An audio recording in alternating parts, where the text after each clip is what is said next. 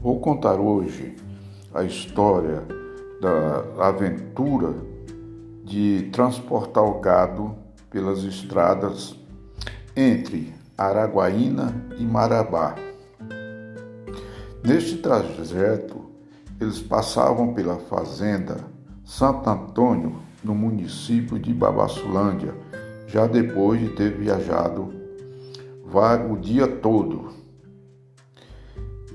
Depois de viajar dias, passavam pela fazenda São Sebastião, município de Araguatins, onde atravessava o gado numa embarcação chamada Ajuso, já que não tinha ponte.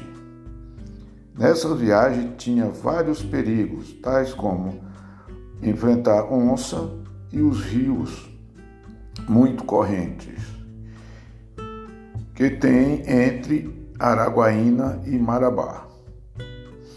Depois de entregar a boiada, os companheiros iam fazer uma uma farra nos bordéis de Marabá, para então voltar à sua fazenda de origem.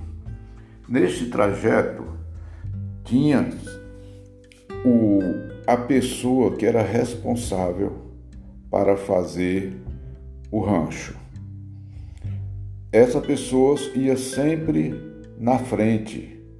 Aí eles escolhiam um local onde seria adequado para o pessoal descansar, ter um, um local para o gado beber água e onde eles passariam as noites.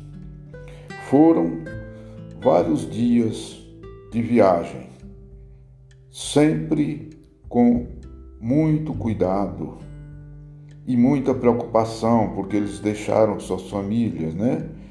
E iam fazer essa aventura. Às vezes durava dois meses.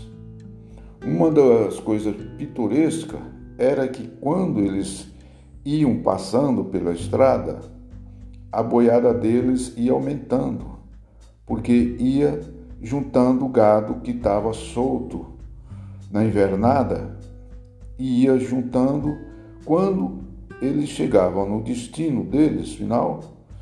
Se saía com 100 cabeças de gado, quando chegavam em Marabá, eles tinham suas a média de 300 cabeças de gado, que eram né, surupiada na beira da estrada, ia juntando as outras.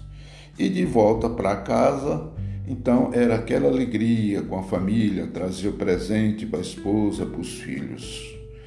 Esta é mais uma história dos fatos que acontecem no nosso país.